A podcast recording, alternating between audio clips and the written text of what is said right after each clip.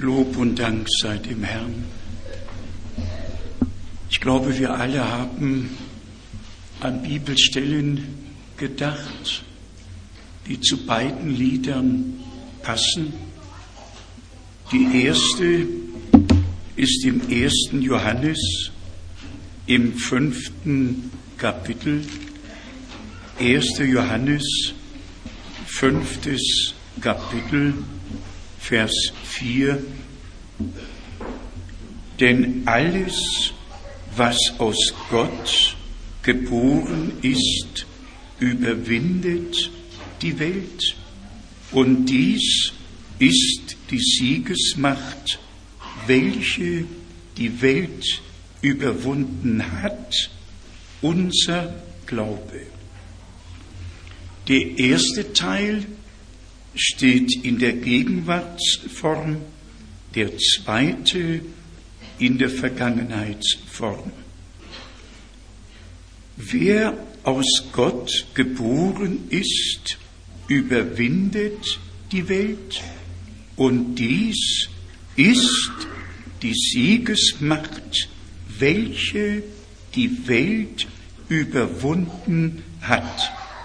Nicht überwinden wird, überwunden hat. Und das ist unser Glaube. So steht es hier geschrieben. Die zweite Bibelstelle, Matthäus, neuntes Kapitel, die letzten beiden Verse, Matthäus 9, Vers 37 und 38. Da sagte er zu seinen Jüngern, die Ernte ist groß, aber die Zahl der Arbeiter ist klein. Bittet daher den Herrn der Ernte, dass er Arbeiter auf sein Erntefeld sende. Lasst uns beginnen, indem wir gemeinsam das Lied 222 anstimmen. Welch ein Freund ist unser Jesus, o wie hoch ist er erhöht. Dazu können wir Amen sagen, wenn alle uns verlassen, so haben wir die Zusage unseres Herrn, ich werde bei euch sein alle Tage bis an das Ende der Welt. Ich werde dich nicht verlassen, dich nicht versäumen. Das ist die Verheißung, das ist die Zusage.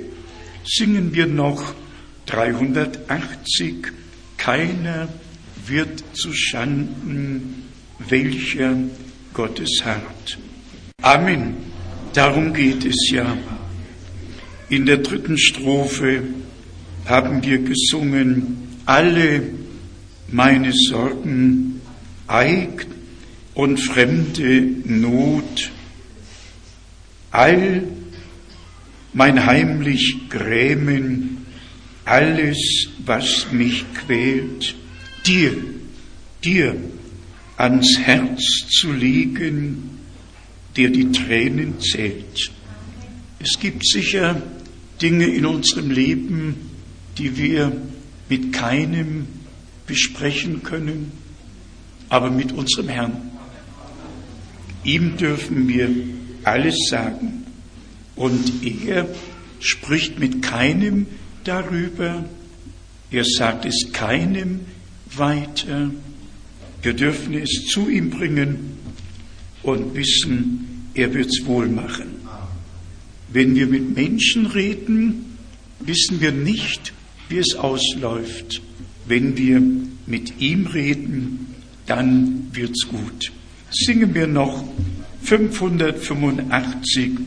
Ich bin ein Pilger nach Zions Höhen. Wir haben ein, wie schon gesagt wurde, nur noch einen Monat, dann geht das Jahr zu Ende. Und ich schaue auch wieder auf den letzten oder auf diesen Monat zurück mit der großen Missionsreise nach Indonesien, Singapur, Thailand, Burma und man darf einfach sagen, Dank sei Gott, der neue Türen öffnet, Herzen auftut, diesmal auch in Baptistengemeinden, in Bibelschulen, überkonfessionell, einfach wunderbar, wie Gott alles fügt und alles führt, so dass Menschen mit dem, was Gott verheißen hat, vertraut gemacht werden und auch zum wahren Glauben finden, zum Glauben, wie die Schrift es sagt. Es gäbe viel darüber zu berichten, aber die Hauptsache ist ja immer die Verkündigung des Wortes Gottes. Der Mensch lebt tatsächlich nicht vom Brut allein, sondern von jedem Wort, das aus dem Munde Gottes ergangen ist. Wir werden auch auf das Zeitgeschehen nicht lange eingehen. Wir spüren in jedem Fall, was alles an Ratlosigkeit in den Völkern existiert. Und wir sehen auf der anderen Seite, wie sich besonders die Religionen zusammenschließen und die unter Rom tatsächlich alles vereinigt wird. Wir haben es jetzt in Aachen erlebt am 28. Oktober. Das war der Jahrestag, an dem das Zweite Vatikanische Konzil im Oktober 1965 zum Abschluss gekommen war, wo die Weichen neu gestellt wurden, wo zum Judentum, zum Islam und zu all den anderen Religionen und besonders zum Protestantentum die Türen geöffnet, die Weichen gestellt wurden. Und wir merken tatsächlich, ohne jetzt näher darauf einzugehen, wie Offenbarung 17 vor unseren Augen Realität wird. Und wer die gesamte Beschreibung liest und dann besonders den letzten Vers, der merkt doch, was vor sich geht und wie zutreffend die Beschreibung wirklich ist, wie zutreffend sie ist, nämlich, dass nur eine Institution die Könige der Erde beherrscht und das ist nicht die weltliche Macht, sondern die religiöse Macht. Offenbarung 17, Vers 18. Das Weib endlich, das du gesehen hast, ist die große Stadt, welche die Herrschaft über die Könige der Erde hat. Nur zur Information. Ich habe es hier vor mir. Im Jahre 1138 hat ein Priester aus Irland die Wahrsagung gehabt, wie viele Päpste noch kommen werden und dass insgesamt 266 sein werden. Und jetzt haltet euch fest, der Vatikan hat die neueste Ausgabe mit den 266 Päpsten. Hier sind sie. Und stellt euch, stellt euch vor, 265 Fächer sind bereits ausgefüllt. Ratzinger ist als 265. bereits hier drin. Es bleibt nur noch ein einziges Fach übrig und das ist dann der letzte. Ich will nicht näher darauf eingehen. Das ist die neueste Ausgabe vom Vatikan mit all den Päpsten und wie schon gesagt, ganz offiziell der letzte, der letzte, ja, wird der letzte sein. Und ihr könnt euch nicht vorstellen, was in mir vor sich geht. Brüder und Schwestern, werte Freunde, wir sind nicht hier, um uns an der Politik oder an der Religion zu orientieren. Wir sind aber auch nicht dazu da, um an dem Zeitgeschehen, an der Erfüllung der biblischen Prophetie blind vorbeizugehen. Das geht nicht mehr. Gott hat wirklich die Gnade geschenkt. Er hat einen Propheten gesandt.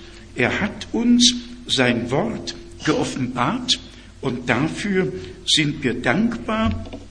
Er hat uns geistliche Orientierung aus Gnaden geschenkt. Und wenn ich hinzufügen darf, geht bitte durch die gesamte religiöse Landschaft, sucht eine Glaubensrichtung, sucht einen Evangelisten, einen Charismatiker, sucht einen einzigen Menschen auf Erden, der wirklich das geoffenbarte Wort für diese Zeit hatte oder hat, wo wir tatsächlich die Orientierung aus dem Wort und das Zeitgeschehen biblisch einordnen können. Gott hat in der Tat seinen Knecht und Propheten gesandt, um uns in diesem prophetischen Zeitalter die Orientierung, nicht die Deutung, wie wir oft genug gesagt haben, sondern die Bedeutung, und zwar in der Erfüllung aus Gnaden zu zeigen. Und es geht darauf hin, dass nur wer aus Gott ist, wirklich die Worte Gottes hören kann, hören wird. So hat es unser Herr im Johannesevangelium im achten Kapitel gesagt, wohl Vers 47, wer aus Gott ist, höret Gottes Wort. Und dann adressiert er die Schriftgelehrten und Pharisäer und sagt, ihr höret nicht, weil ihr nicht aus Gott seid. Auch die Unterscheidung und dass wir nüchtern bleiben dürfen und nicht einfach losziehen und sagen, der Prophet hat gesagt, der Prophet hat gesagt, sondern dass wir alles in die Heilige Schrift zurücknehmen und die Weisung aus dem Gesamtzeugnis des Wortes Gottes aus Gnaden haben dürfen. Nur noch eine Bemerkung zu dem Lied, das gesungen wurde mit den Garten. Ich lese nur den Text, werde mich nicht näher darauf beziehen. 3. Mose 23. 3. Mose 23 von Vers 10. Teile den Israeliten folgende Verordnungen mit wenn ihr in das Land kommt, das ich euch geben werde, und ihr die Ernte dort abhaltet, so sollt ihr von eurer Ernte die Erstlingsgarbe, die Erstlingsgarbe zum Priester bringen. Dieser soll sie dann soll dann die gespendete Garbe vor dem Herrn weben und dann schwingen, damit sie euch wohlgefällig mache am Tage nach dem Sabbat. Wir wollen auf dieses Thema nicht näher eingehen. Die Erstlingsgarbe wurde gewoben. Wer sich in der Ernte auskennt, der weiß ganz genau, was eine Garbe ist. Es wird gemäht, dann wird ein Teil des Gemähten zu einer Garbe getan, aber kein Landwirt flechtet die Garbe ineinander. Jeder lässt alles so locker, wie es ist. Das durfte vor Gott nicht sein. Vor Gott musste innerhalb der Garbe, innerhalb des Geernteten eine Verknüpfung, eine Verbindung untereinander geschehen. Und das geschieht bei der Erstlingsgarbe, bei der Erstlingsfrucht, die Gott der Herr einbringt. Es sind einfach wunderbare Beispiele und Gedanken schon aus dem Alten Testament mit Blick auf das Neue Testament. Ich möchte, dass wir gemeinsam einige Bibelstellen betrachten. Und zwar habe ich in der Tat auf diese Reise, auf dieser Reise äh, bei der Ankunft im Hotel ein Lesezeichen vorgefunden, in englischer Sprache, das da lautet, ich übersetze mal, ich übersetze mal ins Deutsche.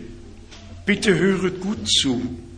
Hindernisse sind die furchteinflößenden Dinge, die du siehst, wenn du deinen Blick vom Ziel abwendest. Wenn du deinen Blick vom Ziel abwendest und auf die Umstände schaust, dann siehst du nur Hindernisse, die dir sogar Furcht einflößen. Und ich dachte so bei mir selber in Singapur, im Hotel, bei der generellen Information ein Lesezeichen mit diesem Text und ich sage euch, es war mir wie eine ganze Predigt. Wie eine ganze Predigt. Und ich möchte zu diesem Thema auf den Unsichtbaren schauen, als sehen wir ihn. Abzusehen von allen Umständen, dass sie uns nicht zu Hindernissen, nicht zu Stolpersteinen werden, sondern dass wir das Ziel vor Augen haben, das Ziel vor Augen behalten, ungeachtet dessen, was kommt oder geht. Lesen wir dazu einige kostbare Bibelstellen. Die erste aus Hebräer, dem elften Kapitel. Hebräer, elftes Kapitel von Vers 24. Hebräer 11 von Vers 24.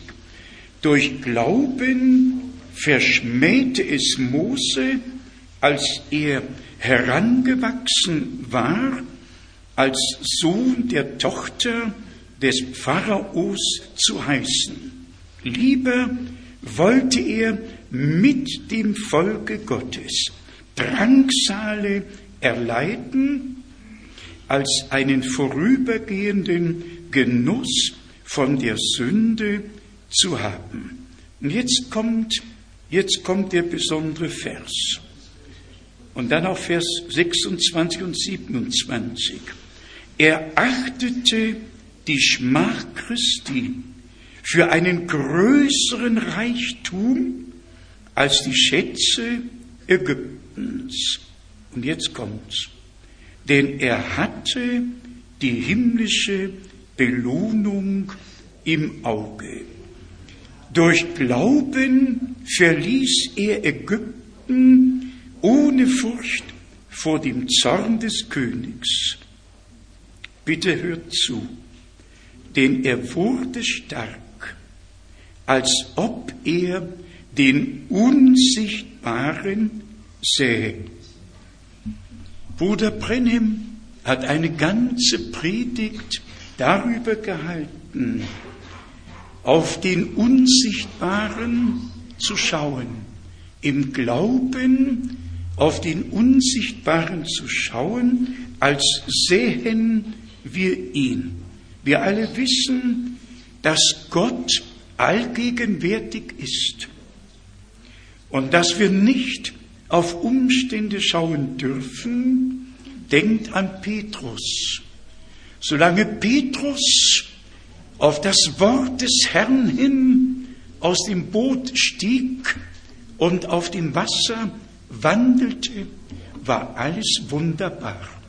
In dem Moment, als er auf die Wellen schaute, ja, ging es natürlich runter.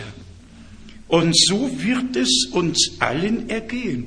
Wir dürfen nicht auf Umstände, nicht auf die Wellen, nicht auf die Stürme schauen, sondern unseren Blick auf den richten, der zu uns gesprochen, der uns gerufen, der uns geboten hat. Kommt heraus, komm zu mir. Auf ihn müssen wir unseren Blick gerichtet halten. Dann werden auch wir alle Schätze dieser Welt für nichts achten, um der großen himmlischen Berufung willen, die an uns ergangen ist. Denkt darüber nach, schon im Alten Testament hat Mose, der Knecht des Herrn, die Schmach Christi als einen größeren Reichtum geachtet als alle Schätze Ägyptens. Weshalb? Weil er die himmlische Belohnung das Ziel, nämlich das, was nach dem Lauf auf Erden kommt, was dann sein wird. Alles, was auf Erden ist, das ist doch vorübergehend. Heute ist es, morgen ist es nicht mehr. Aber das, was zählt, ist das, was in Ewigkeit bleibt. Ich war erstaunt, zu lesen, Hindernisse sind die furchteinflößenden Dinge, die du siehst, wenn du deinen Blick vom Ziel abwendest. Möge Gott uns Gnade schenken, heute Gnade schenken, einen klaren Blick nach oben zu haben, zu dem Anfänger und zu dem Vollender unseres Glaubens. Hebräer 11, Vers 13 sagt uns, dass Abraham die Verheißungen begrüßt hat. Es ist einfach so, lesen wir den Text, Hebräer 11, Vers 13, im Glauben sind diese alle gestorben, ohne die Erfüllung der Verheißungen erlangt zu haben. Nur von ferne haben sie diese gesehen und freudig begrüßt und bekannt, dass sie nur Fremdlinge und Gäste auf Erden seien. Was sind wir? Unser Bürgertum ist doch nicht auf Erden sondern in der Herrlichkeit.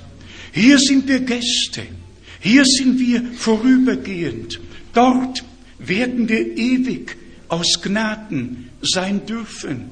Und wie wir es schon im Einleitungswort gehört und auch betont bekamen und auch in den Liedern von neuem geboren, aus Gott geboren, den Samen des Wortes aufgenommen, damit das Leben, das in Worte ist, in uns und durch uns offenbar werden kann. Hebräer 11, Vers 8 und 9, hier lesen wir von Abraham. Hebräer 11, Vers 8 und 9. Durch Glauben leistete Abraham dem Ruf Folge, der ihn in ein Land ziehen hieß, das er zum Erbbesitz empfangen sollte. Er wanderte aus, ohne zu wissen, wohin. Und dann kommt's. Zunächst ohne zu wissen, wohin. Vers 9. Durch Glauben siedelte er sich als Fremdling in dem verheißenen Lande an, wie in der Fremde, und wohnte in Zelten samt Isaac und Jakob, den Erben der gleichen Verheißung. Es ist einfach wunderbar, wenn die göttliche Berufung und Bestimmung in unser Leben hineinkommt, wie bei Abraham, denn wir sind der geistliche Same Abrahams, alle, die wirklich glauben, was Gott gesagt hat, sind der geistliche Same Abrahams, Christus, unser Herr und Erlöser, der Same in der Einzahl und wir der Same in der Mehrzahl. Galater 3 und auch in Galater 4 nachzulesen. Dann haben wir das Wort in 1. Korinther, dem neunten Kapitel, das möchte ich lesen und noch einige Stellen, um uns vor Augen zu führen, wie wichtig es ist, das Ziel im Auge zu haben, nicht auf die Umstände zu schauen, sondern den klaren Blick zu behalten. 1. Korinther, 9. Kapitel von Vers 24. Wisst ihr nicht, dass die, welche in der Rennbahn laufen, zwar alle laufen, dass aber nur einer den Siegespreis erhält. Lauft ihr nun in der Weise, dass ihr ihn erlangt. Jetzt kommt's. Jeder aber, der sich am Wettkampf beteiligen will, lebt sich Enthaltsamkeit in allen Beziehungen auf, jene um einen vergänglichen Kranz oder Krone zu empfangen, wir um einen unvergänglichen. Und jetzt kommt wieder das herrliche Wort ziellos einmal und zielbewusst das andere Mal. So laufe ich denn nicht ziellos, so laufe ich denn nicht ziellos und treibe den Faustkampf, dass ich Lufthiebe führe, sondern zerschlage meinen Leib und mache ihn mir dienstbar. So haben wir schon in Römer 12 mitgelesen, dass wir unsere Leiber als ein lebendiges, Gott wohlgefälliges Opfer auf den Altar legen sollen und dass der gute, wohlgefällige und vollkommene Gotteswille aus Gnaden durch unser Leben geschehen kann. Paulus schreibt, so laufe ich dem nicht ziellos. Er hat ein Ziel vor Augen. Wir haben ein Ziel. Wir wissen, an wen wir glauben. Wir wissen, wer uns gerufen, wer uns berufen. Wir wissen, wer uns zum ewigen Leben bestimmt hat. Lesen wir weiter aus dem Philipperbrief. Bitte haltet den Gedanken fest, bewegt es in eurem Herzen. Hindernisse sind die furchteinflößenden Dinge, die du siehst, wenn du deinen Blick vom Ziel abwendest. Wenn du das Ziel vor Augen hast, dann siehst du die furchteinflößenden Dinge ja gar nicht. Sie bleiben links und rechts liegen und du gehst deinen Weg mit dem Herrn weiter.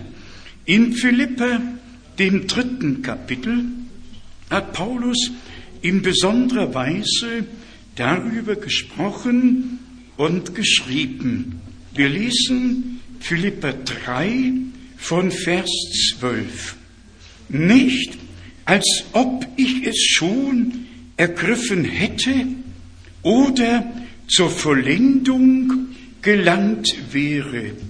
Ja, ich jage ihm aber nach, ob ich's wohl ergreifen möchte, weil ich ja auch von Christus Jesus ergriffen worden bin. Bist du von ihm ergriffen worden? Überwältigt dich sein Wort? Spricht es dich an? Geht es dir zu Herzen? Weil ich ja von Christus Jesus ergriffen worden bin. Wir lesen weiter, Vers 13.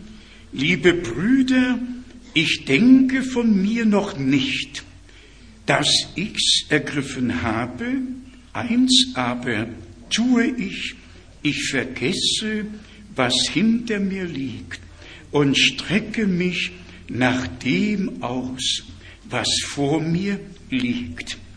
Jetzt kommt Vers 14. Und jage das vorgestreckte Ziel im Auge. Amen. Das vorgestreckte Ziel im Auge nach dem Siegespreis, dem die in Christus Jesus ergangene himmlische Berufung in Aussicht steht. Ist das ein herrliches Wort? Möge es in meinem, in deinem, in unser aller Leben aus Gnaden wahr werden. Ich strecke mich aus. Das ist mein Herzensverlangen, das Ziel zu erreichen. Ich strecke mich aus und jage das vorgestreckte Ziel im Auge nach dem Siegespreis, den, den Christus Jesus ergangene himmlische Berufung Gottes in Aussicht stellt. Welch ein Evangelium, welch eine herrliche göttliche Botschaft an uns gerichtet, die wir dazu bestimmt sind, das Wort zu glauben mit allen Verheißungen, die darin geschrieben stehen. Im, im Philipperbrief, im zweiten Kapitel, lesen wir Philipper 2 von Vers 1, Philipper 2 von Vers 1, wenn nun eine in Christus ausgesprochene Ermahnung, wenn ein liebevoller Zuspruch, wenn eine Gemeinschaft des Geistes, wenn inniges Mitgefühl und Erbarmen da sind, so macht meine Freude dadurch vollkommen, dass ihr eines Sinnes seid. Jetzt höret bitte zu, indem ihr die gleiche Liebe hegt und einmütig dem gleichen Ziel zustrebt, die gleiche Liebe hegt und einmütig, also ein Herz und eine Seele geworden und einmütig in der Liebe Gottes, dem gleichen Ziele zustrebt. Möchtest du nicht, dass dein Bruder und deine Schwester auch dort ankommt? Das möchten wir alle. Ich möchte ohne keinen von euch dort eingehen. Ich möchte, das sage ich aus innerer Überzeugung, ich möchte, dass alle, die den Ruf Gottes gehört, die dem Ruf gefolgt sind, die dem Herrn Glauben geschenkt haben, dass sie zu den Perlentoren eingehen dürfen und dass wir nicht nur singen, wenn der Herr die Seinen rufet, bin ich dort, sondern dass wir wirklich dabei wären. Wenn wir heute an dem Anteil haben, was Gott gegenwärtig tut, so haben wir die Voraussetzung, bis zum Ende hin an dem Anteil zu haben, was Gott noch tun wird. Dass ihr eines Sinnes seid, indem ihr die gleiche Liebe zueinander hegt, einmütig dem gleichen Ziel zustrebt. Haben wir alle das gleiche Ziel?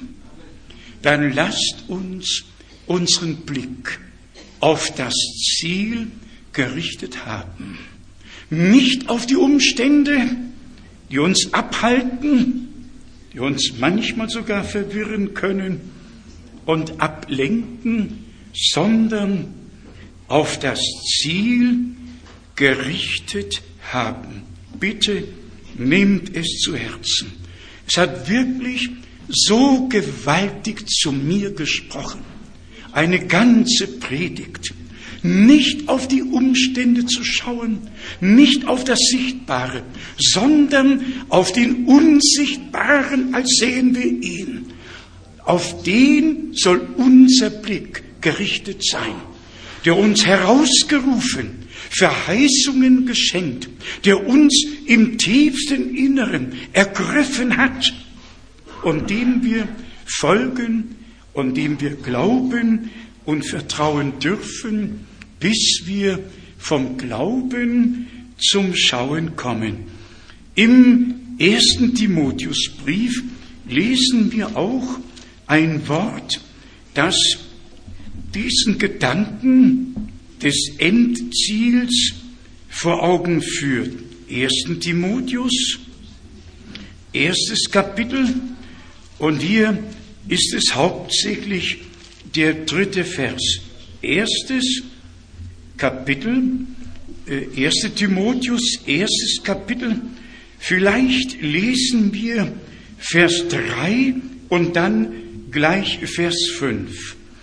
Ich habe dich bei meiner Abreise nach Mazedonien aufgefordert, noch länger in Ephesus zu bleiben, damit du gewissen Leuten gebieten möchtest, keine fremden Lehren vorzutragen. Wer einmal den Timotheus und den Titusbrief liest, wird feststellen, wie sehr es Paulus darum ging, die wahre, reine Lehre zu behalten, darüber zu wachen, dass keine fremden Lehren in die Gemeinde eindringen würden. In Vers 5 1. Timotheus 1, Vers 5. Das Endziel der Verkündigung ist die Liebe aus reinem Herzen und gutem Gewissen und ungeheucheltem Glauben. Das Endziel, das Endziel. Wir sind in der Endzeit und wir haben unsere Blicke auf das gerichtet, was Gott verheißen hat, auf ihn, der die Verheißung gegeben hat. Und wir haben ein Endziel, nämlich beim Herrn zu sein, aus Gnaden beim Herrn zu sein. Nochmal zurück zu Hebräer, dem neunten Kapitel. Hebräer, das neunte Kapitel. Hier schreibt Paulus, wir nehmen alle an, dass Paulus der Schreiber der Hebräerbriefe war, seine Kenntnis über das Judentum ist einfach sichtbar.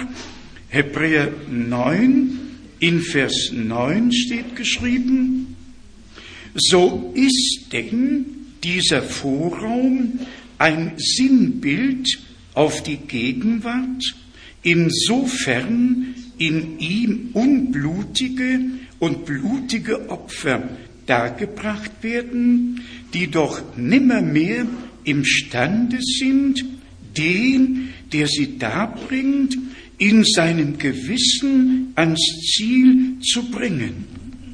Ans Ziel zu bringen. Im Alten Testament ist das Blut der Lämmer geflossen. Aber das genügte nicht, um uns ans Ziel zu bringen. Das Blut des Gotteslammes musste fließen, um uns wirklich ans Ziel zu bringen. Hier wird es ausgeführt und eigentlich gegenübergestellt.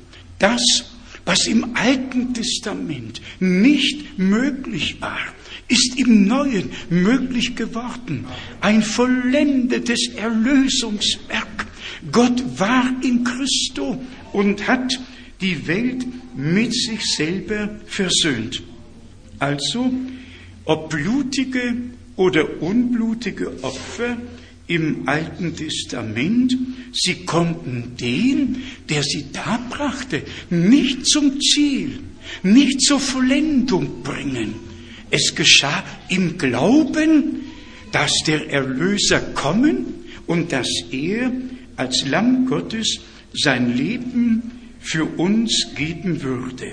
Dann haben wir in Hebräer, dem zehnten Kapitel, im zwölften Vers direkt die Antwort. Hebräer, zehntes Kapitel, Vers zwölf. Mit Bezug auf unseren Herrn und Erlöser. Dieser dagegen hat nur ein einziges Opfer für die Sünden dargebracht und sich dann für immer zu Rechten Gottes gesetzt. Hinfort wartet er, bis seine Feinde hingelegt sein werden zum Schemel seiner Füße. Und jetzt kommt wieder der herrliche Vers. Hebräer 10, Vers 14. Denn durch eine einzige Darbringung hat er die, welche sich von ihm heiligen lassen, für immer ans Ziel gebracht. Gelobt und gepriesen sei unser Gott. Eine vollbrachte Erlösung. Zweifelt nicht daran. Schaut auf den Herrn. Schaut nach Golgatha. Dort, wo er sein Blut und Leben für uns dahin gegeben hat, für immer ans Ziel gebracht. Die Bedingung ist, die sich von ihm heiligen lassen. Heilige sie in deiner Wahrheit, dein Wort ist die Wahrheit. Menschen, die nicht nur die Erlösung bezeugen, sondern sich in den Willen Gottes entsprechend dem Worte Gottes einfügen lassen, in denen das Wort nicht zu Kopf gestiegen, sondern im Herzen zu einer Offenbarung geworden ist, wie ja auch geschrieben steht von dem Dienst, den der Prophet haben sollte, der vor dem Tag des Herrn kommen würde, dass er die Herzen, die Herzen der Kinder zum Glauben der Väter zurückbringt. Nicht die Köpfe, nicht in Bibelschulen, nicht in Seminaren, sondern in dem geoffenbarten Wort unseres Gottes, das für diese Zeit verheißen und jetzt zur Erfüllung kommt. Höret es bitte noch einmal. Denn durch eine einzige Darbringung, Halleluja, gelobt und gepriesen sei unser Herr und Erlöser. Denn durch eine einzige Darbringung hat er die, welche sich von ihm heiligen lassen, für immer ans Ziel gebracht für immer vollendet. Und da denken wir natürlich direkt an Römer, achtes Kapitel, Römer, achtes Kapitel. Hier steht in wunderbarer Weise geschrieben, Römer 8 von Vers 29, denn die, welche er zuvor ersehen hat, die hat er auch im Voraus dazu bestimmt. Könnt ihr es glauben? Könnt ihr es glauben? So steht es geschrieben. So ist es. Denn die, welche er zuvor ersehen hat, die hat er auch im Voraus dazu bestimmt, dem Bilde seines Sohnes gleichgestaltet zu werden. Dieser sollte eben der Erstgeborene unter vielen Brüdern sein. Halleluja.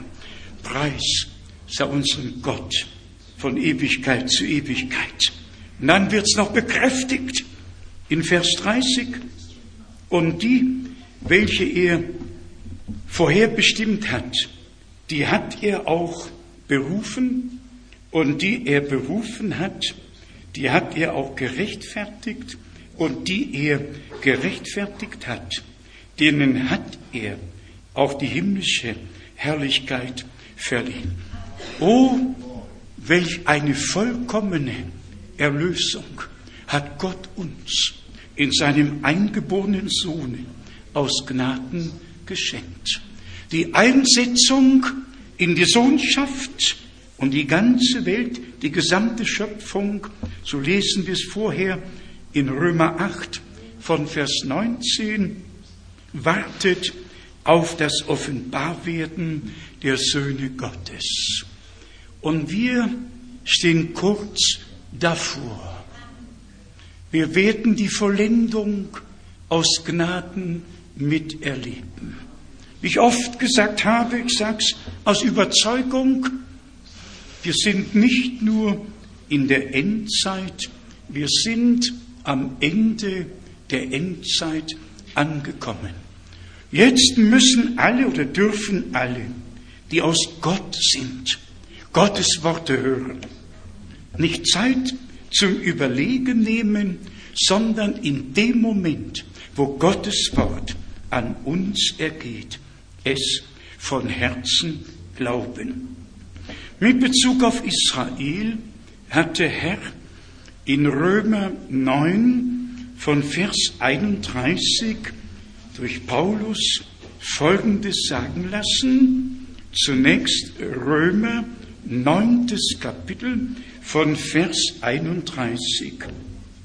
Israel dagegen, das nach dem, nach der vom Gesetz geforderten Gerechtigkeit trachtete, hat das vom Gesetz gesteckte Ziel, wieder geht es um das Ziel, hat das vom Gesetz gesteckte Ziel nicht erreicht.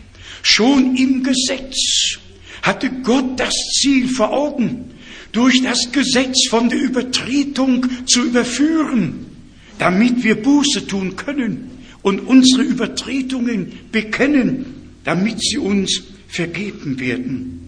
Hier steht geschrieben, hat das vom Gesetz gesteckte Ziel nicht erreicht. Warum nicht? Weil sie es nicht auf den Glaubensweg, sondern es mit den Werken haben erreichen wollen. Nur der Glaubensweg ist sicher unerreichbar für den Feind. Nur der Glaube ist der Sieg, der die Welt wirklich überwunden hat. Diesen biblischen Glauben wollen wir im Herzen tragen, wollen wir aus Gnaden bewahren. Also Israel hat das, was im Gesetz geschrieben stand, da waren ja alle Verheißungen. Im gesamten Alten Testament sind ja alle Verheißungen. Und unser Herr hat es doch in Lukas 24 deutlich gesagt, musste nicht alles in Erfüllung gehen, was im Gesetz Mose, in den Psalmen und in den Propheten über ihn geschrieben stand. Dasselbe hat Paulus eigentlich zum Ausdruck gebracht in Apostelgeschichte, dem 28. Kapitel, dass er tatsächlich das Wort Gottes gegründet auf das, was im Alten Testament geschrieben stand, geschrieben steht, verkündigt hat. Apostelgeschichte 28 von Vers 23. So bestimmten sie ihm den einen Tag und fanden sich bei ihm in seiner Wohnung in noch größere Zahl ein. Da legte er ihnen von frühmorgens bis spätabends das Reich Gottes dar und bezeugte es ihnen, indem er sie im Anschluss sowohl an das mosaische Gesetz als an die Propheten für Jesus zu gewinnen suchte. Das ist wahre Verkündigung, wo Altes und Neues Testament einbezogen, wo Altes und Neues Testament in völliger Übereinstimmung gesehen und dargelegt wird. Dann haben wir nach diesem Wort in Römer, dem neunten Kapitel, dass Israel in der Gesamtheit das vom Gesetz gesteckte Ziel nicht erreicht hat, in Römer, dem elften Kapitel, in Vers 7, die herrliche Antwort. Römer 11, Vers 7. Wie steht es also, was Israel erstrebt, das hat es in der Gesamtheit nicht erreicht. Der auserwählte Teil aber hat es erreicht, die übrigen sind verstockt worden. Brüder und Schwestern, werte Freunde, sagen wir es noch einmal. Hindernisse sind die furchteinflößenden Dinge, die wir sehen, wenn wir unseren Blick vom Ziel abwenden. Und dann, wie Paulus geschrieben hat, wir, wie wir zielbewusst sind, lasset unseren Blick auf ihn gerichtet halten. Und wie Mose es tat, er achtete die Schmach Christi als einen größeren Reichtum als alle Schätze Ägyptens. Und er schaute auf den Unsichtbaren, als sehe er ihn. Das gab ihm Kraft. Er schaute auf den, der sein Ziel ist, der ihn berufen, der ihn gesandt, der von Angesicht zu Angesicht mit ihm gesprochen hat. Mose war der Prophet im Alten Testament, mit dem der Herr des Himmels hier auf Erden direkt von Angesicht zu Angesicht gesprochen. Ich meine, es steht im 5. Mose 32 geschrieben, aber das ist uns ja allen bekannt. In jedem Fall hat Mose seine Blicke auf den gerichtet, der ihn berufen, der zu ihm geredet, der ihn gesandt hat. Ja, 5. Mose 34, also letztes Kapitel, in den Mose Kapiteln 5. Mose 34, Vers 10 und 11. Es ist aber hinfort kein Prophet mehr in Israel aufgestanden wie Mose, mit dem der Herr von Angesicht zu Angesicht verkehrt hätte. hinsichtlich aller Zeichen und Wunder, die der Herr ihn als seinen Gesandten, ihn als seinen Gesandten in Ägypten am Pharao und an all seinen Dienern und an seinem ganzen Lande hat vollführen lassen. Mose schaute auf den Unsichtbaren, als sähe er ihn. Paulus sagt, weil ich von Christus ergriffen wurde, und er sagt, wir alle, die wir von ihm ergriffen wurden, lasst uns auf das Ziel schauen. Was ist unser Ziel? Die Vollendung. Bei der Entrückung dabei zu sein, wenn der Herr die Seinen rufet, durch die Gnade meines Heilands bin ich dort. Fassen wir zusammen, worum es geht. So wie in allen Gemeindezeitaltern, so auch jetzt ganz besonders hat Gott Auserwählte. Das ist nicht unsere Entscheidung, das ist Gottes Entscheidung. Und die Auserwählten sind nicht willkürlich, von Gott auserwählt worden. Die Auserwählten sind diejenigen, die das Wort der Verheißung für ihre Zeit glauben und damit ihre Erwählung vor Gott bestätigen, Gott recht geben, sich auf die Seite Gottes stellen und nicht auf eigenen Wegen weitergehen. Und wie wir in Römer 9 gelesen haben, nicht ganz Israel hat aufgenommen oder das, was im Gesetz in Aussicht gestellt wurde, als Zielsetzung erlebt. Warum? Weil sie es in eigener Gerechtigkeit erreichen wollten und nicht auf dem Glaubenswege. Sagen wir es noch einmal. Abraham glaubte Gott und das wurde ihm zur Gerechtigkeit gerechnet. Mehr brauchte er nicht. Und was später auf diesem Glaubensweg von ihm gefordert wurde, hat er im Glaubensgehorsam getan. Zuerst kommt der Glaube und dann kommt der Glaubensgehorsam. Dann kommt die Prüfung. Und so sehen wir, dass Abraham der die Verheißung bekommen hat, in Isaac soll deine Nachkommenschaft gesegnet werden.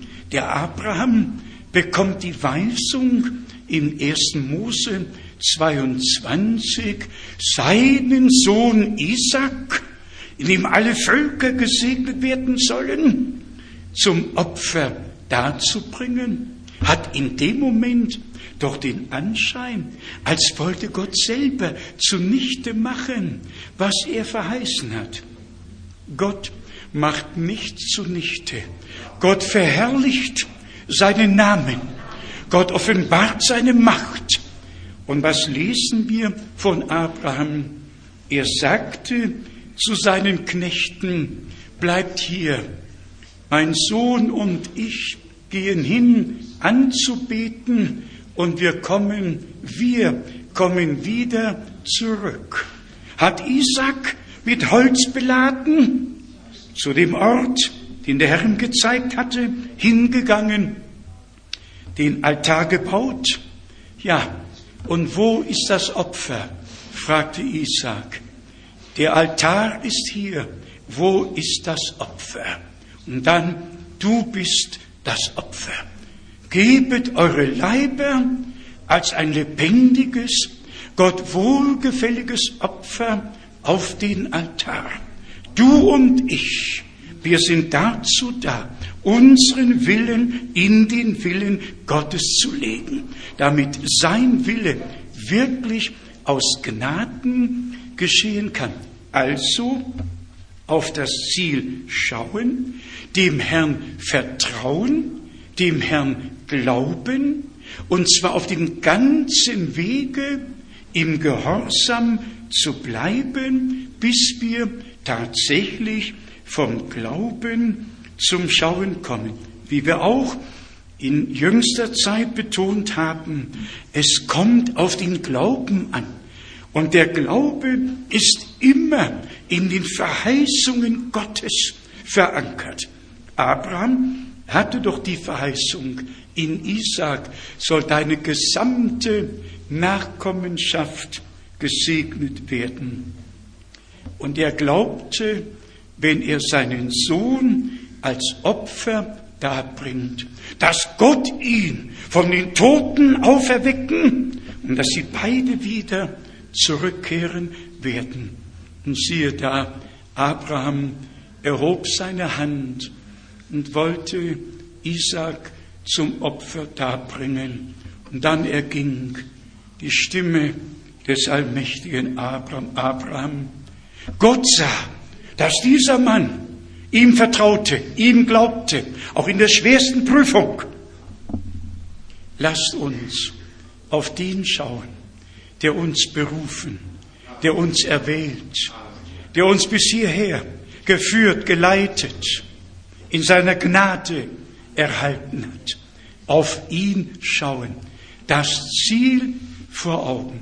Bitte nicht weiter auf Umstände. Ich sage es ganz ehrlich, ehe ich diese Predigt heute hier halte, ist mir dieser Text, den ich im Englischen gelesen habe, zu einer solchen Predigt geworden, dass ich einfach sagen musste, geliebter Herr, hilf mir, hilf mir, dass auch ich nicht auf Umstände schaue, nicht auf Stürme, nicht auf Wind, nicht auf Wellen, sondern auf dich, dessen Stimme ich gehört habe, dessen Berufung in mein Leben und dessen Sendung mir zuteil wurde. Lass mich nicht auf Umstände schauen, die Furcht einflößen können, Ungewissheit verbreiten, sondern auf dich, den Unsichtbaren, als sehe ich dich. Für mich die wenigen Zeilen eine solche Predigt. Und ich musste daran denken, als Bruder Brenim einmal im Gebirge nordöstlich von Tucson war und er sah irgendeinen Text auf dem Boden liegen, der Filter eines, wie heißt es, der Filter eines Menschen. Ja, und das war für ihn eine ganze Predigt, die er dann gehalten hat. Das ist mir wirklich so zum ersten Mal in meinem Leben ergangen. Dass ein Lesezeichen, das im Hotel bei der allgemeinen Information dazugelegt wurde, mich so ansprechen, mir so viel bedeuten würde. Nicht auf Umstände schauen, die zu Hindernissen werden, vor denen man Furcht bekommen kann, sondern auf das Ziel, auf die himmlische Berufung, auf den, der das gute Werk in uns begonnen hat. Wollen wir uns darin einig sein, dass das heute unsere Losung ist? Dass wir heute dem Herrn sagen, du hast uns durch die Worte, nicht durch den Text, den ich nun von dem Lesezeichen äh, wiedergegeben habe, sondern von dem, was ich aus dem Hebräerbrief, dem Philipperbrief, aus dem Römerbrief vorgelesen habe. Wir alle, die wir zielbewusst sind, lasset unseren Blick auf ihn gerichtet halten. Wir, die wir von ihm ergriffen wurden, die wir angesprochen wurden, die wir die göttliche Berufung empfangen haben. Geliebte Brüder und Schwestern, werte Freunde, ihr wisst, ich kann, ob in Europa, ob in Zürich, in der ganzen Welt, keine Predigt halten als Vortrag. Das genügt nicht. Ich muss tatsächlich überall und immer erwähnen, dass Gott eine besondere Verheißung in seinem Wort gegeben hat. Und ich schäme mich dessen nicht.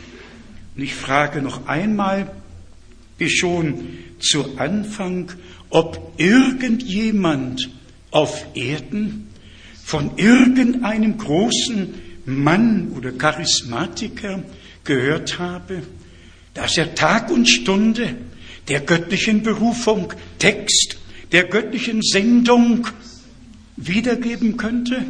Es gab in der Tat nur einen, der sagen konnte, am 7. Mai 1946, als ich dort und dort war und bei Kerzenlicht in der Bibel las, die auf meinem Schoße war, als plötzlich das übernatürliche Licht in den Raum hineinkam und der Engel aus der Gegenwart Gottes herabkam und Bruder Prelim aufstand und tatsächlich in Ehrfurcht geriet. Und die ersten Worte, die an ihn gerichtet wurden, fürchte dich nicht, ich bin aus der Gegenwart Gottes zu dir gesandt worden. Ich glaube, dass das so wahr ist, wie Daniel berichten kann. Ich glaube, dass es so wahr ist, wie Zacharias berichten konnte und wie in der ganzen heiligen Schrift berichtet wird. Es ist eine Verheißung und wenn eine Verheißung Erfüllung findet, geschieht das Übernatürliche auf Erden. Dann kommt nicht ein Professor und hält einen Vortrag, sondern dann offenbart sich Gott in seiner Herrlichkeit, bestätigt sein Wort und alle, die dann aus Gott sind, hören auf Gottes Wort. Nur noch den einen Gedanken. Wir haben es auch immer wieder erwähnt. Wir müssen uns vor Augen führen, dass Bruder Brenhem tatsächlich von Gott den gleichen Dienst bekommen hat, wie ihn der Menschensohn damals hatte. Johannes, fünftes Kapitel, Vers 19 und 20. Der Sohn tut nichts als das, was er den Vater tun sieht. Hab ich's nicht oft genug erlebt? Geschwister, habt ihr es nicht miterlebt? Wer ist heute noch als Augenzeuge hier und als Ohrenzeuge? Menschen standen vor Bruder Brenhem in der Gebetsreihe. Er kannte doch keinen. Er konnte doch unsere Sprache gar nicht. Und Gott, der Herr, gab ihm tatsächlich ein Gesicht über die Person, die vor ihm stand. Und der Engel des Herrn hatte ihm gesagt, wenn du die Person, die vor dir steht, geheilt siehst, dann sprech es aus. Dein Glaube hat dich geheilt, sei gesund. Er wusste genau, was Gott ihm im Gesicht zeigt, ist schon geschehen, ist Realität. Er brauchte es doch nur auszusprechen. Hab ich nicht zugeschaut, wie Blindgeborene sehend geworden sind? Hab ich nicht zugeschaut und zugehört, als er der Schwester sagte, du kommst aus Hamburg, du bist Krankenschwester? Hab ich nicht zugeschaut und zugehört, als er sagte, Bruder, du kommst aus Berlin? Hab ich nicht zugeschaut, als das Ehepaar mit dem elfjährigen Mädchen aus der Schweiz kam, das dann sehend geworden ist? Ich habe doch zugeschaut. Ich war doch dort. Gott hat mir tatsächlich die große Gnade geschenkt, Augenzeuge, Ohrenzeuge von dem zu sein, was er für diese Zeit bereitet und was er auf übernatürliche Weise gewirkt hat. Und auch das sei noch kurz angemerkt. All die großen Evangelisten haben doch Bruder Brennem geschätzt, haben seinen Dienst als einmalig seit den Tagen der Apostel eingestuft. Als es dann aber wirklich zur Sache ging und als Bruder Brennim dann betonen musste, dass Gott die Verheißung gegeben hat, dass ein Prophet vor dem großen Tag sein wird. Oh, das wollten sie nicht hören, das wollten sie nicht annehmen. Und warum nicht? Dann hätten sie sich ja unter die gewaltige Hand Gottes beugen müssen, hätten sich korrigieren lassen müssen. Und das wollten sie nicht. Nach Öffnung der Siegel haben sie ihn dann als falsch abgelehnt und nicht erkannt, dass sie selber falsch sind in ihrer Lehre und in ihrer Praxis. Brüder und Schwestern, nur wer aus Gott ist, erkennt, was er verheißen hat, erkennt, was er tut, wenn die Zeit gekommen ist, hat Anteil an den Verheißungen, Anteil an ihrer Erfüllung. Ich kann nur ausrufen, gelobt und gepriesen sei der Herr, der Gott Israels, gelobt und gepriesen sei unser Gott, der sein Volk in dieser Zeit gnädig heimgesucht, der sich uns geoffenbart, der uns ein Ziel gesteckt hat.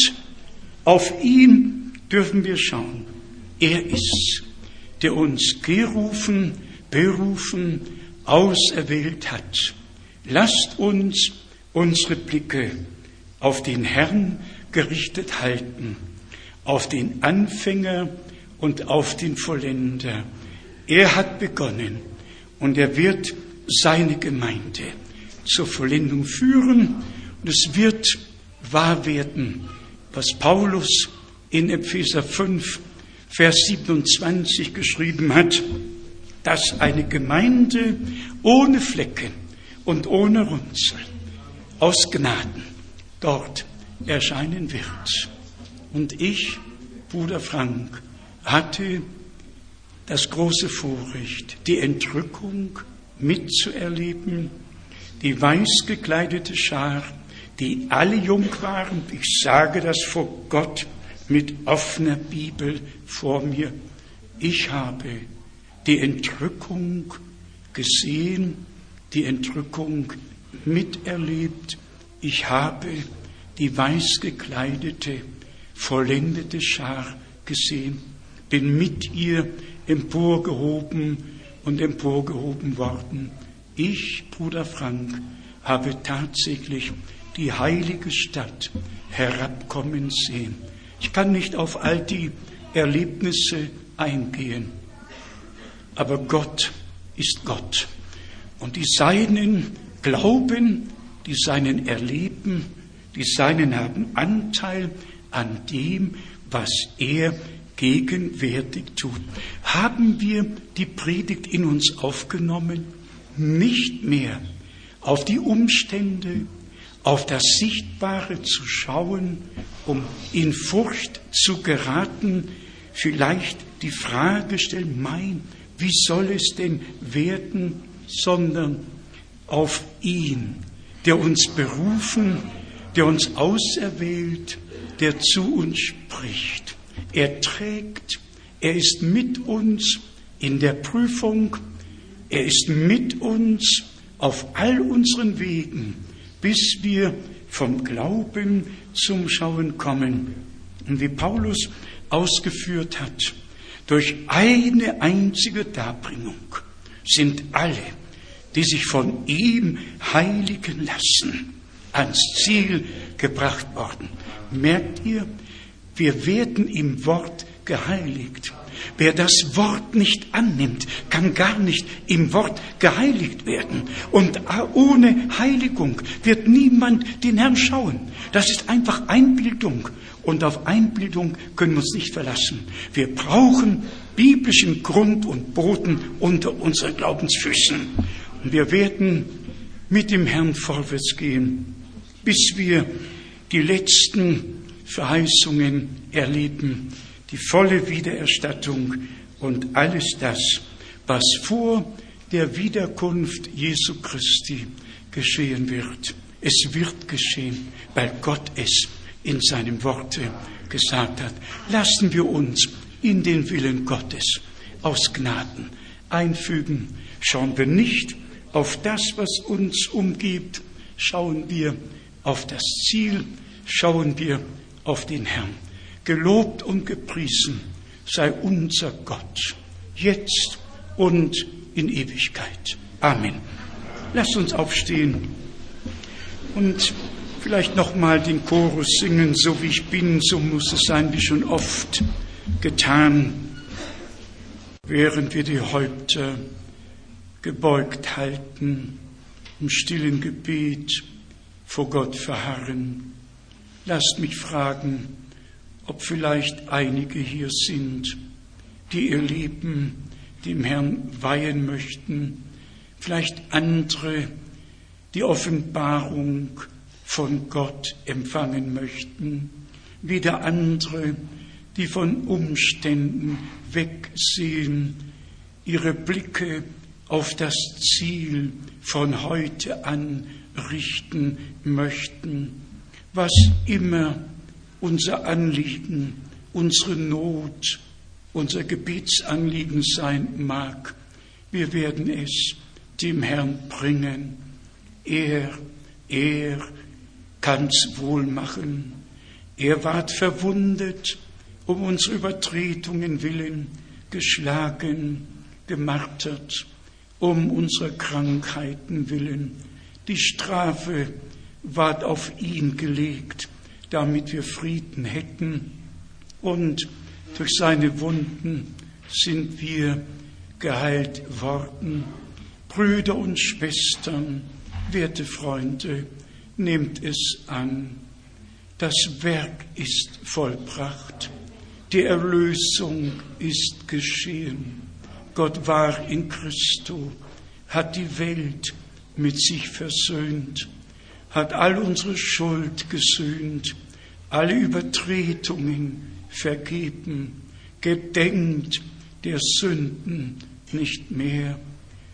Das Blut im Alten Testament von Böcken und Stieren, von Lämmern, hat uns nicht ans Ziel bringen können, aber das Blut des Lammes hat uns erlöst und ans Ziel gebracht.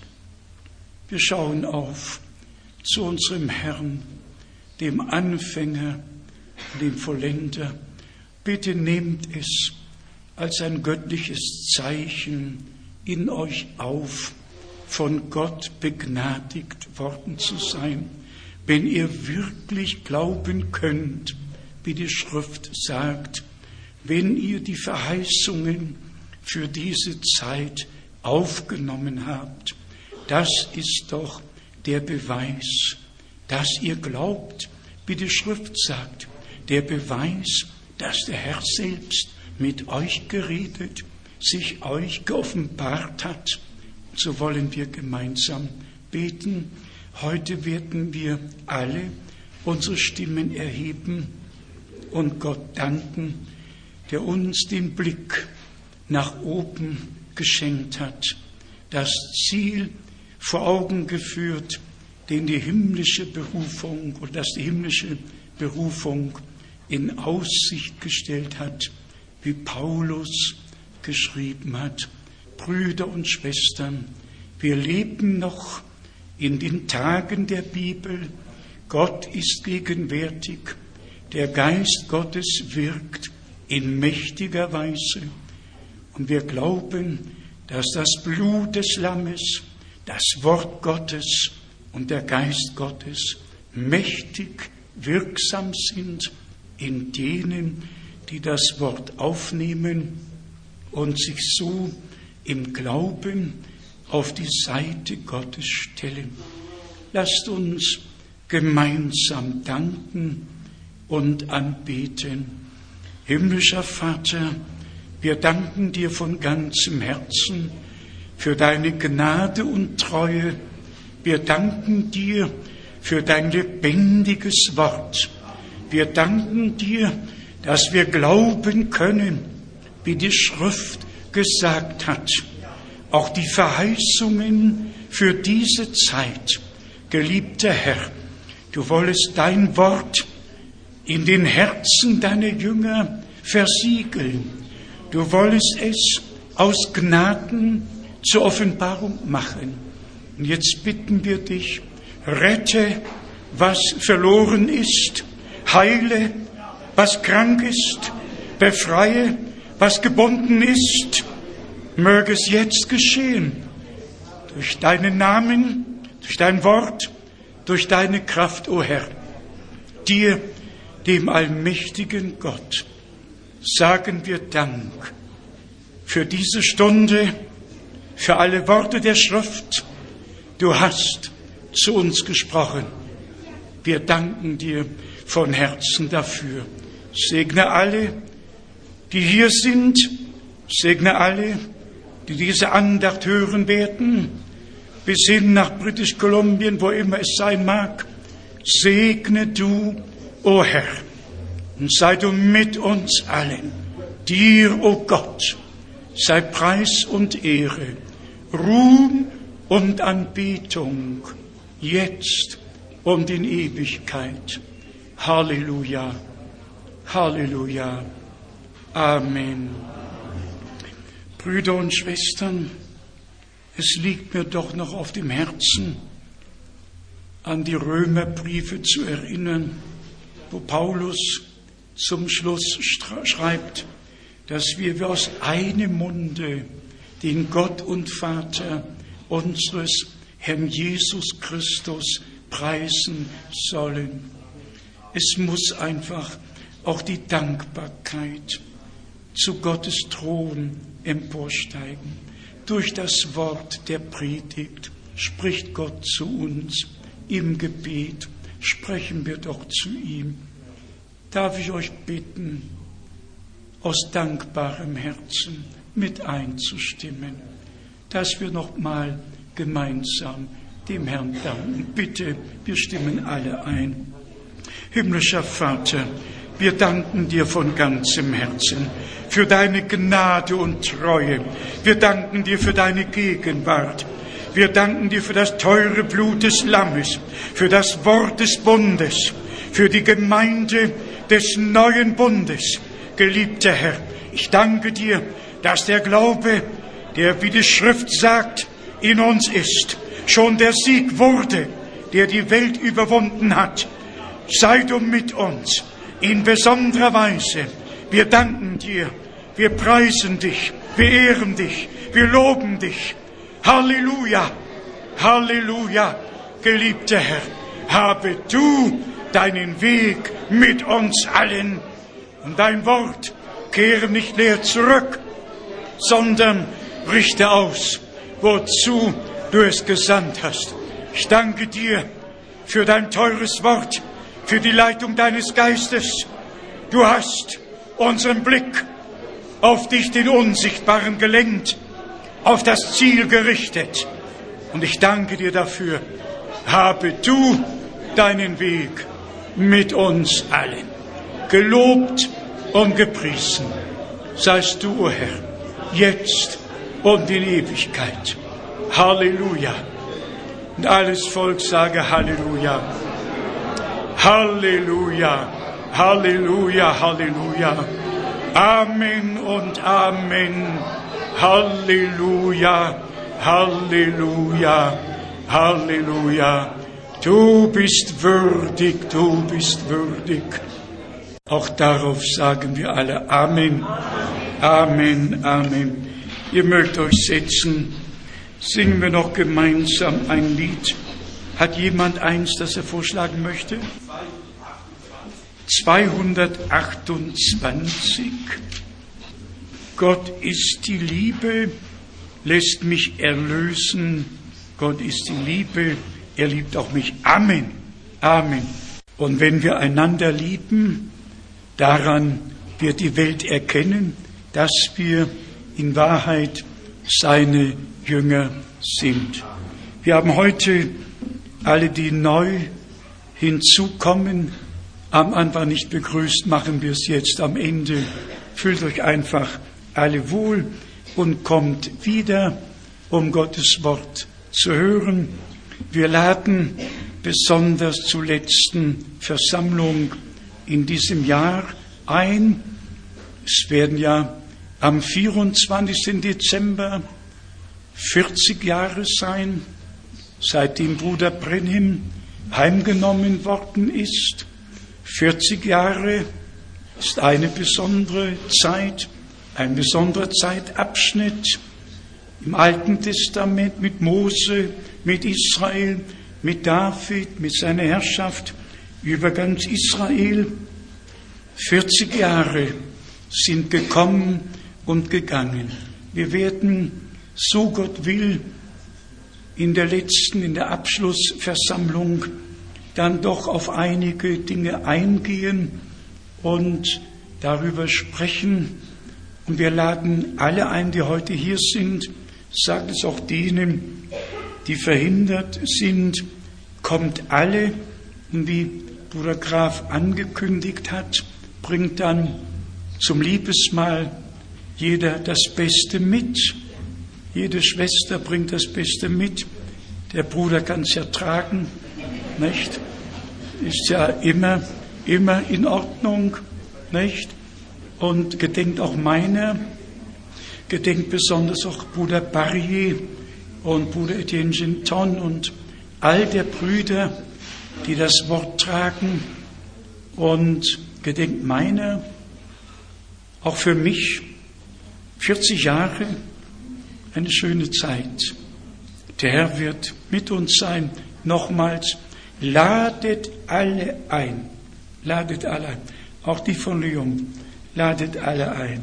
Doch einfach alle von nah und fern, dass wir auch Gemeinschaft miteinander haben können und Gott wird sicher mit uns sein. Dann möchten wir, ehe wir ein besonderes Gebet an, Gebetsanliegen dem Herrn bringen, noch unseren Bruder Batti bitten, dass er noch einmal nach vorne kommt. Ja, und ihm wünschen wir Gottes Segen von Herzen. Er hat tatsächlich 1970 war ich zum ersten Mal in Pakistan. 1972 war er dann auch eine der Erstlingsfrucht und Gott hat ihn gesegnet und auch gebraucht. We shall pray for you. Thank you. And thank you for coming to see us here. Thank you. And take greetings with you to all our brothers and sisters in Christ. Thank you. And God willing, in March, I shall come to your country. Oh, praise the Lord. Yes, I'm invited Praise the Lord. by a UNO representative to come to your country Okay. in March Praise the Lord. 2006. I'm So, very happy. May God bless you, beloved brother, and be with you. Also, our sister, God bless you, and God bless all the children of God there. Thank you. God bless you, yes. Wir stehen noch auf zum Gebet. Himmlischer Vater, wir kommen vor dein Angesicht nochmals, besonders mit dieser Bitte, dieser Notfall aus dem Süden des Landes, aus dem Schwarzwald. Du wolltest Gnade schenken, o Herr, und deine Hand ausstrecken und diesen Notfall zu einem Siegesfall machen.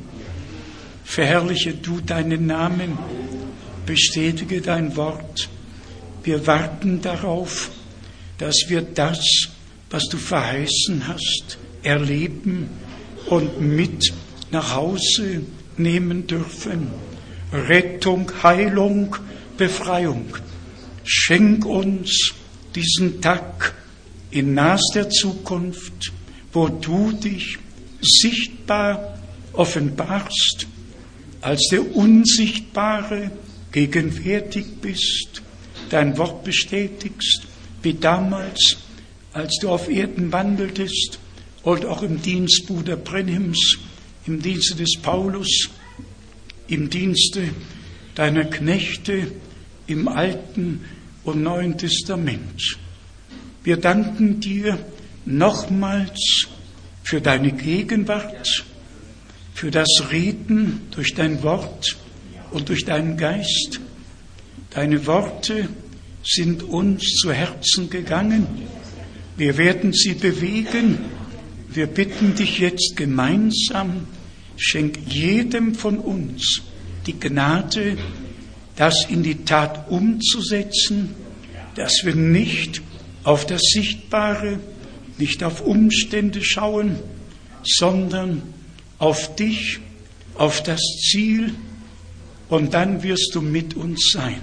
Ich befehle dir, dem teuren Herrn, dem Erlöser, dem Haupt der Gemeinde, alle Glieder des Leibes Jesu Christi an und bitte dich, sei du mit uns allen und segne alle und führe uns auch zur Jahresabschlussversammlung im Segen zusammen. Segne alle unsere Brüder, segne besonders Buddha Bhatti und seine Frau, segne die Gemeinde, segne alle in Pakistan und wir danken dir, dass du segnen wirst und zwar über Bitten und über Verstehen. Segne auch diese Familie, deren Gebetsanliegen wir dir gebracht haben. Bestätige dein Wort und wir danken dir schon heute, dass wir von dem Siege Gottes in den Hütten der Gerechten singen werden, schon heute anfangen dürfen. Gelobt und gepriesen seist du, Herr, allmächtiger Gott, in Jesu heiligem Namen. Halleluja, Halleluja, Amen, Amen, Amen, Amen. Seid der Gnade des Herrn befohlen. Drückt doch jeder jedem die Hand, wünscht euch Gottes Segen.